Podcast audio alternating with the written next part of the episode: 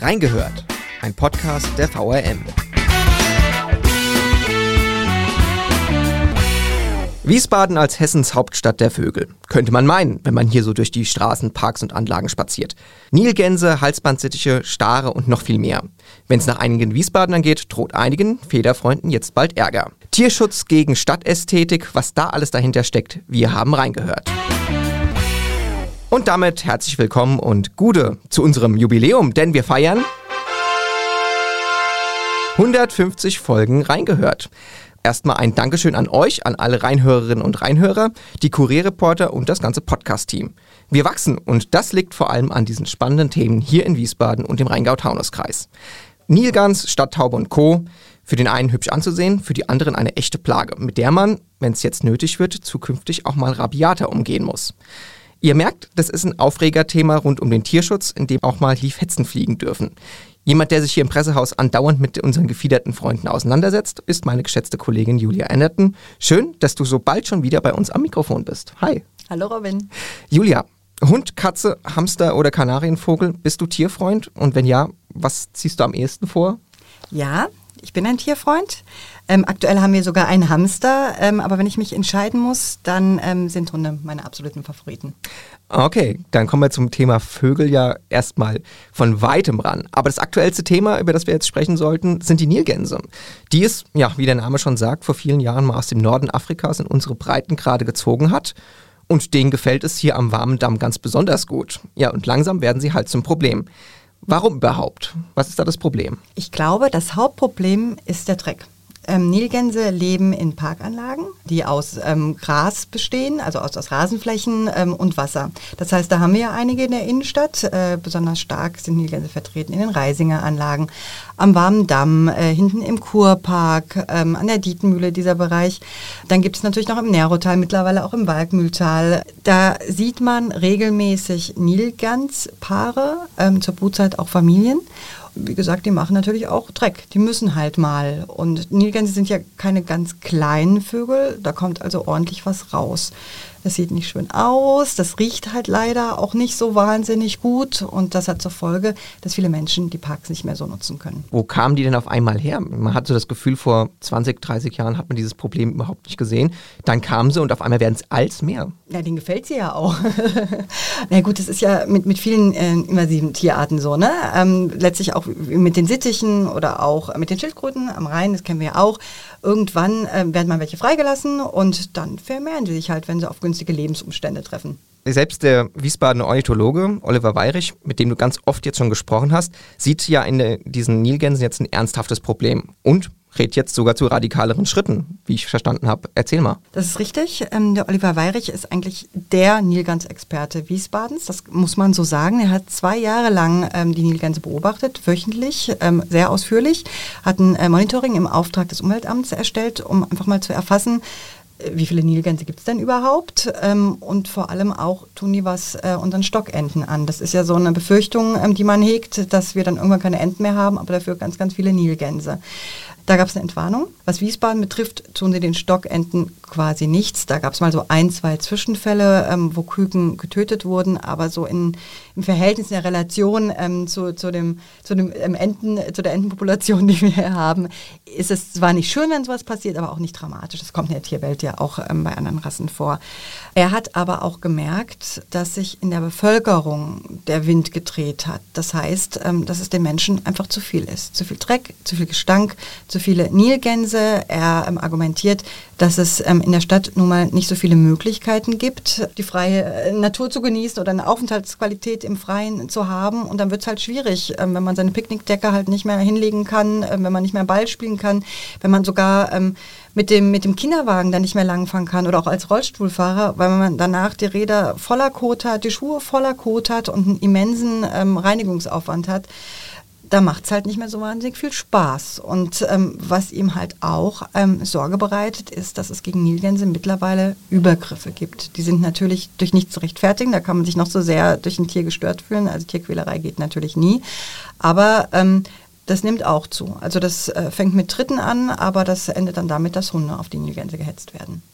Und wie soll es da jetzt weitergehen? Also du hast ja gesagt, er hat mal eine Zahl erhoben, wie viele Nilgänse es in Wiesbaden gibt. Gibt es da jetzt eine Zahl und Was soll da jetzt getan werden, damit es nicht mehr werden, sondern vielleicht auch weniger? Das sind um die 200.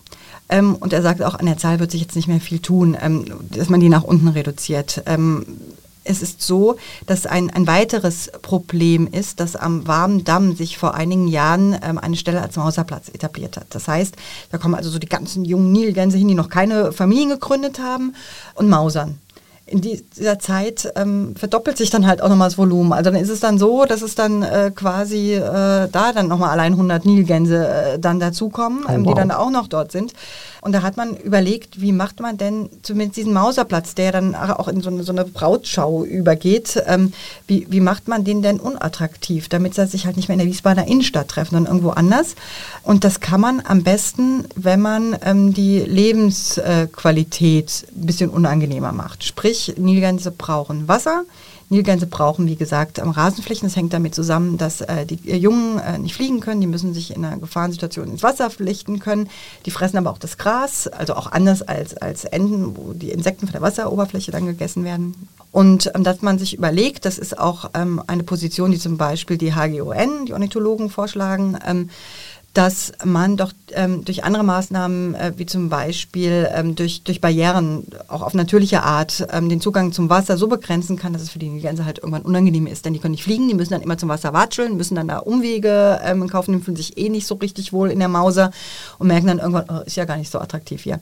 Das funktioniert aber nicht mit dem Denkmalschutz. Also das Wasser äh, muss frei bleiben und ähm, deswegen ähm, ist die Argumentation von dem Oliver Weirich, dass Nilgänse intelligent intelligente Tiere sind. Die spüren, dass ähm, ihr äh, ähm, Mauserplatz oder ihre Aufenthaltsqualität ähm, unangenehm wird, wenn sich der Bestand reduziert. Das heißt, dass man in der Saison, das, die endet ja erst ähm, Ende ähm, Juli, also sprich ab August kann man ähm, erst damit beginnen, dass man im August damit äh, startet, dass man einen Nilgans pro Woche von einem Jäger, also natürlich von einem professionellen Jäger, der unter der Jagdbehörde nicht von irgendjemandem erschießen lässt. Das heißt, das sorgt dann natürlich dafür, dass die Nilgänse irgendwann sagen, uh, wir fühlen uns hier nicht mehr so sicher, ähm, ist jetzt vielleicht auch nicht so ideal, hier eine Familie zu gründen. Denn unter normalen Umständen ist es sowieso so, dass eine Nilgansfamilie der anderen das Revier nicht gönnt. Also die wird normalerweise vertrieben. Das ist auch dann so bei den aktiveren äh, Vätern ein bisschen mehr hin als bei den äh, weniger aktiveren.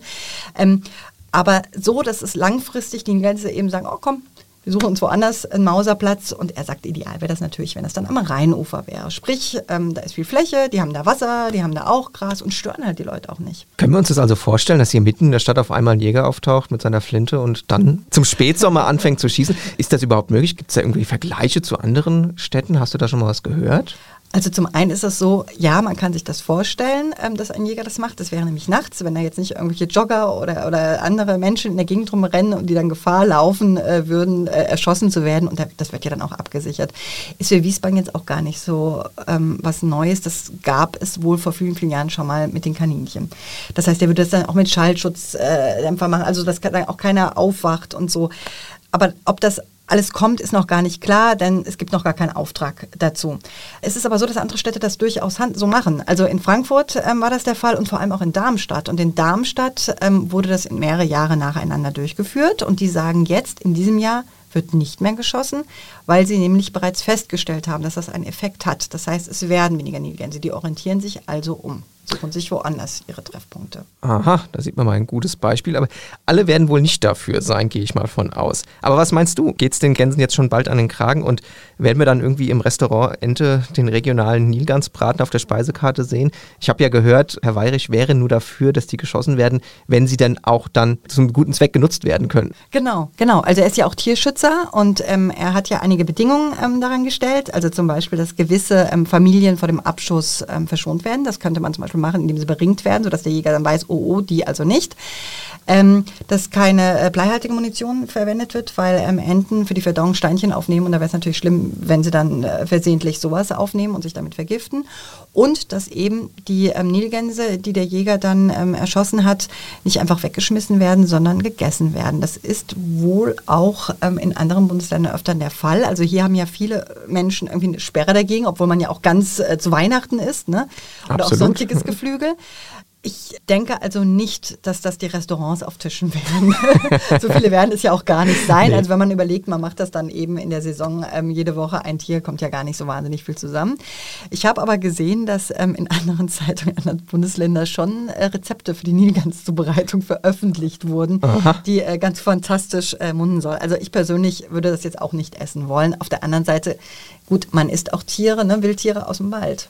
Ja, wo ist da der Unterschied zum Wildschwein oder zum Reh? Nochmal zurück zu dem ganzen Problem. Ist das nicht irgendwie auch hausgemacht? Ich meine, seit vielen Jahren gehen die Leute an den warmen Damm oder in den Kurpark und das muss man dazu sagen, füttern diese Tiere irgendwie groß. Als ich vor ein paar Jahren das erste Gespräch hatte mit einem Tierschützer, da ging es damals um die äh, Schüsse in Frankfurt im Brentano-Bad. Ähm, gegen diese Nilgans. In dem Gespräch kam dann raus, wir sind ja selbst dran schuld als Mensch. Irgendwie ziehen wir diese Tiere hoch und von heute auf morgen äh, sagen wir, jetzt haben wir keine Lust mehr, jetzt werden sie halt erschossen. Das könnte auch nicht sein. Ist es ein hausgemachtes Problem? Naja gut, es spielt bestimmt auch mit dabei rein und das ist ja eigentlich jedes Mal zu beobachten, wenn man durch einen Park läuft, dass viele Menschen zum Beispiel das Fütterungsverbot missachten. Also egal, ob es jetzt äh, Tauben in der Innenstadt betrifft oder ob es jetzt Enten betrifft oder natürlich auch Nilgänse.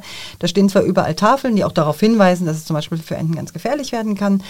Aber so wirklich dran hält man sich nicht. Da sieht man dann die, die kleinen Kinder, die dann von der Oma da mit Brot ausgestattet werden. Aber man sieht auch viele erwachsene Menschen, die füttern. Gibt es denn da Regeln, was das Fütterungsverbot angeht, wenn da jemand erwischt wird? Was kann er an Strafe drohen? Weißt du das? Äh, in der Gefahrenabwehrverordnung steht es bei uns im, im Katalog. Ich, oh, ich muss, weiß es jetzt aus dem Kopf nicht. Also ich meine, es wäre mindestens 50 Euro. Kann aber auch sein, dass es mehr ähm, ist. Wow. Ja, also kann man aber online auf www.wiesbaden.de nachschauen. also das Toastbrot anders verbraten am besten. Ja. Eine andere ortsfremde Vogelspezies, die ist sehr viel hübscher anzusehen und gehört eigentlich schon seit vielen Jahren zu Wiesbaden. Es geht um den Halsbandsittich. Die laufen in einem Park zwar nicht entgegen, aber man hört und sieht sie ja überall in den Bäumen. Und auch die werden als mehr. Bekommen wir da vielleicht auch bald ein Problem? Naja, die haben sich ja schon sehr ähm, ausgebreitet. Ne? Das ging ja so in den, in den 70er, 80er Jahren los im Biebricher Schlosspark und jetzt sind sie ja auch überall im Park zu sehen und zu hören. Die haben natürlich den Vorteil, dass sie ähm, hübsch aussehen, so mit ihrem grünen Gefieder und halt klein sind und irgendwie auch niedlich und die meisten Leute mögen ja auch Sittiche, haben vielleicht zu Hause einen Wellensittich oder einen Papagei. Da wirken die natürlich wesentlich sympathischer auf viele Menschen als auf die Nilgänse allein schon auf ihre, äh, aufgrund ihrer geringen äh, Körpergröße. Ähm, es ist aber schon so, ähm, dass ähm, es äh, so die ersten Schäden gibt, die dadurch verursacht werden. Also natürlich ist die Verkotung da auch ein Thema. Die haben ihre Schlafbäume, zum Beispiel an der Wilhelmstraße vom Nassauer Hof. Das spürt man schon, wenn man da so lang läuft, unter den Füßen teilweise ja. und sieht ja auch die Flecken. Abends muss man halt einen großen Bogen drum machen. Ja. Genau, genau. Und hört sie natürlich auch. Das kann natürlich auch nerven. Ich glaube aber, was ähm, blöder ist, ist für Hausbesitzer, dass sie sich dann ganz gerne da in die von den, von den Spechten gehämmerten ähm, Löcher reingraben, um da zu brüten und diese dann noch vergrößern. Oder auch gerade für Gartenbesitzer oder ähm, Landwirte, dass sie halt gern an Obstbäumen knabbern und dadurch auch Schäden verursachen. Ja. Jetzt mal auf deine Arbeit hinzukommen. Du schreibst ganz, ganz viel über dieses äh, Vogelthema und versuchst da ja deine eigene Meinung auch gut rauszuhalten, wie sich das für einen Journalisten gehört. Wie reagieren denn die Leser darauf, wenn du jetzt auf einen Artikel schreibst über die äh, Idee, dass hier Nilgänse geschossen werden? Das kommt ja wahrscheinlich nicht überall gut an. Tiere sind ein sehr emotionales Thema. Das finde ich auch gut. Ich finde es auch richtig und ich finde auch wichtig, dass das diskutiert wird. Also ähm, ich ähm, denke, da müssen wir so eine goldene Mitte finden. Ne? Also überzogene Tierliebe ist genauso kontraproduktiv äh, wie diese Rohheit oder diese, diese Tierquälerei, die wir sogar teilweise erleben müssen. Ähm, es ist aber auf jeden Fall ein Thema, was die Wiesbadener beschäftigt. Also ähm, dazu gibt es immer viele Reaktionen, ähm, egal ob jetzt äh, auf Facebook oder Instagram oder an Leserbriefen oder E-Mails. Ähm, und es wird auch ähm, Aufwand oft auch immer mal wieder nachgefragt, wie sich äh, Dinge weiterentwickeln ähm, oder wird in andere Städte verwiesen, Vorschläge gemacht. Ich denke, wenn es dann jetzt wirklich so weit kommen sollte, dass in Wiesbaden eine Nilgans ähm, geschossen wird, wird es mit Sicherheit nochmal sehr, sehr hoch kochen zwischen den Befürwortern ähm, und den Gegnern und natürlich auch einigen, die halt sagen, gut, ne, ist jetzt so, beschäftigt mich jetzt, ist, ist ja jetzt nicht jeder entweder Tierfreund oder Tierhasser oder sowas. Aber ich denke, klar muss schon sein, dass ich was tun muss, weil wenn man das mal alles zusammenrechnet, ne? also wir haben, ähm, wie gesagt, 5000 äh, Sittiche etwa, 200 Nilgänse und dann kommen ja auch noch die Störe dazu, dann kommen ähm, noch die, die, die Stadttauben dazu, da haben wir auch über 5500 das ist eine Menge Kot, das ist eine Menge Dreck, das ist eine Menge Lärm. Also irgendwie muss die Stadt da doch schon mal überlegen, was sie da tut. Ja, bei Stadttauben ist es ja so, dass man so einen Nistplatz von denen eingerichtet hat, wo man versucht, die echten Eier gegen Kunsteier auszutauschen, um da irgendwie diesen Bestand einzugrenzen. Was meiner Ansicht nach aber nicht sehr gut klappt, wenn ich hier aber uns aus dem Fenster gucke die Wut auf solche Vögel geht ja ganz oft gegen Stadttauben. Das sieht man in der Fußgängerzone. Da wird gegen so ein Tier mal getreten. Oder wenn es ganz schlimm läuft, dann kommt so ein Fall wie letztes Jahr am Hauptbahnhof auf, dass ein Mensch da einem, einem einer Taube den Hals umdreht. Den, den Fall hast du damals äh, auch auf, mhm. runtergeschrieben. Erzähl uns da noch mal ein bisschen was von. Ähm, dem Tier wurde nicht nur der Hals umgedreht, wurde sogar bei lebendigem Leib abgerissen, also der Kopf abgerissen. Das ist natürlich was, also was, was einen erschüttert. Ähm, das ähm, wurde offenkundig, weil ähm, Kameras am Hauptbahnhof diesen Vorgang gefilmt haben. Eine Nilgans, zwei Tauben.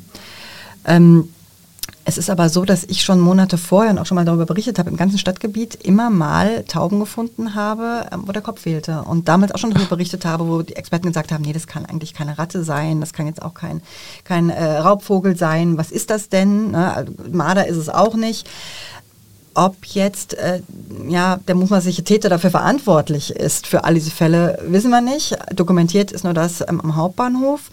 Und das sorgte für viel Aufsehen, weil dieser Mann, der psychisch erkrankt ist, ähm, in, in, pinker Frauenkleidung diese Tierquälerei vollzogen hat. Ähm, und auch am helllichen Tag, wo also alle möglichen Leute das mitbekommen haben und diese Fälle ähm, dann auch teilweise zur Anzeige gebracht haben. Da ermittelt mittlerweile die Staatsanwaltschaft. Ähm, und ich hatte da auch nochmal nachgefasst, es ist wohl offenbar seitdem auch nicht mehr zu solchen Vorkommnissen gekommen. Das ändert aber nichts daran, ähm, dass ja, Stadttauben gehasst sind. Also ich ähm, habe von der Stadttaubenhilfe gehört, die werden angezündet, die werden vergiftet, die werden auch getreten, die werden abgeschossen mit Luftgewehren. Das geht natürlich alles gar nicht. Es ist Tierquälerei, abgesehen davon gefährdet man ja auch immer seine Mitmenschen, äh, wenn man äh, da rumschießt oder meinetwegen auch Hunde, ne, wenn man da Giftköder ähm, auslegt. Meiner Ansicht nach war die Stadt da auch viel zu lange untätig. Also die haben sich sehr lange allein auf die Stadttaubenhilfe Mainz-Wiesbaden verlassen, mhm. die ehrenamtlich Eier gegen Attrappen ausgetauscht haben. Jetzt ist es so, ähm, dass seit ähm, vergangenem Jahr es eine Minijobstelle gibt, äh, die von der Stadt finanziert wird, ähm, wo also jemand ähm, ehrenamtlich, äh, nicht ehrenamtlich, zusätzlich zu den Ehrenamtlern äh, die Eier gegen Attrappen ähm, austauscht mhm. bei den bekannten Nistplätzen bis das dann so die ersten Effekte zeigt, wird es wahrscheinlich wieder dauern. Und es wird natürlich trotzdem immer noch viele, viele, viele Tauben in Wiesbaden geben. Aber ich finde es trotzdem wichtig, dass da jetzt einfach mal was passiert und man sich nicht wieder rein auf die Ehrenamtler verlässt. Also ihr merkt, Julia schreibt hier ganz, ganz viel und ist ganz, ganz emsig, wenn es um unsere Vögel hier in Wiesbaden geht. Wenn ihr da mal die Artikel lesen wollt, ich hänge sie euch hier unten unter dem Podcast in die Show Notes. Klickt einfach mal rein und ähm, lest euch mal rein in das ganze Thema. Viele Expertengespräche, viel, was hier Wiesbaden betrifft und naja, eine Lösung ist zwar noch nicht dabei, aber viele Ansätze dazu. Deutschlandweit bekannt wurden wir aber wegen einer ganz heimischen Art, nämlich dem gemeinen Star. Und du weißt sicher, an welchen Ort wir jetzt in Wiesbaden reisen werden. Erzähl uns doch mal, was es mit diesen Staren auf sich hat und was da das große, große Problem ist. Oh ja, also erstmal sieht das ja immer toll aus, finde ich. Wenn die ähm, äh, Starre so ihre, ihre Formationen fliegen, ne, abends, bevor es dann so ins Nachtquartier geht, das äh, finde ich ist immer ein beeindruckendes Spektakel. Laut, ja, aber toll anzusehen. Ähm, weniger schön ist es natürlich für die Menschen im Bereich der Adolfsallee, mhm. die ihre ähm, Autos dort geparkt haben und die dann das Ergebnis ähm, auf ihren Autos finden in Form von, von ja, völliger äh, Verkotung. Also wenn du dann vielleicht irgendwie gerade weggefahren bist und dein Auto nicht am nächsten Tag in die Waschstraße schickst, dann wird das schon schwierig mit den Schäden. Das muss man wirklich, das muss man sich im Netz angucken. Da gibt es genug Bilder, Zentimeter dick der ja. Code auf diesen Autos. Also es ist wirklich widerlich. Ja, das ist echt, echt krass. Und da hat man ja auch einiges versucht. Ja, genau. Also ich habe das damals auch mitbekommen. Das ist, glaube ich, aber auch schon drei oder vier Jahre her, als man damit angefangen hat. Da gab es dann erste Vergrämungsmaßnahmen. Fand ich ganz witzig. Mit so kleinen Lautsprechern hat man dann versucht, so einen Habichtschrei nachzuimitieren.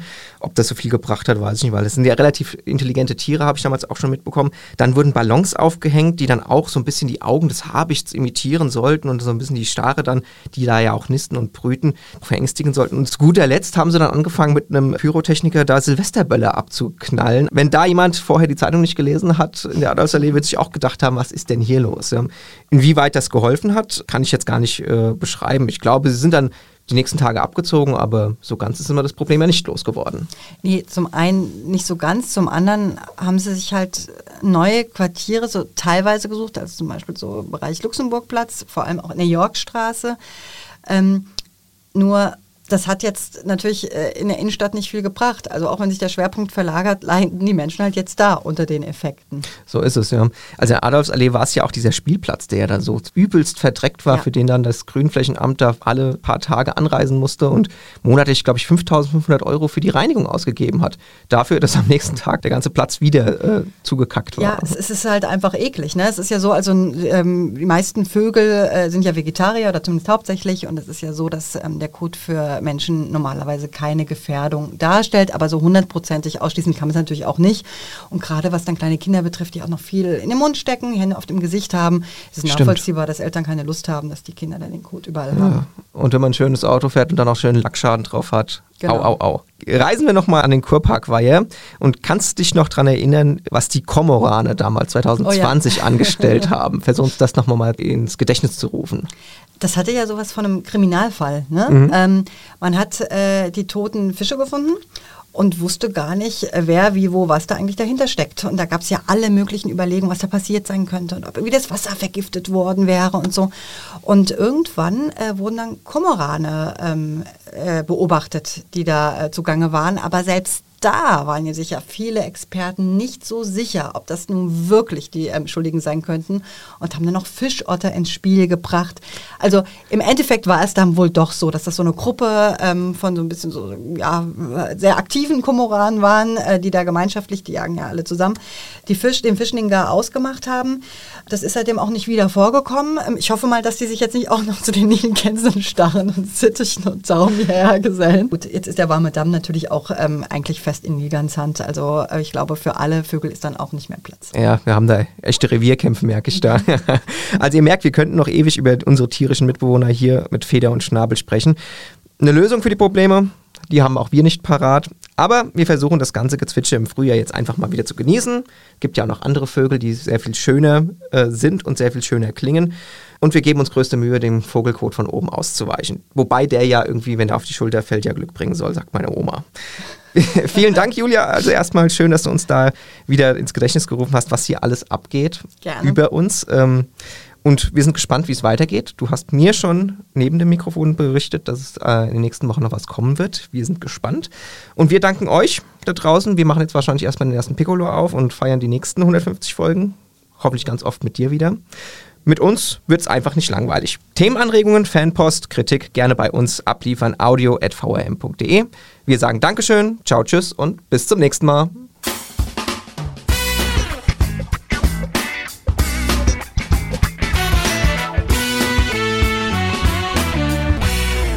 Modern, schnell und übersichtlich. Wir haben für euch unser Newsportal neu gestaltet. Spannende Geschichten, Livestreams, Videos, Podcasts oder Umfragen. So erfahrt ihr immer aktuell, was in eurer Region los ist. Klickt euch rein unter wiesbadener-kurier.de.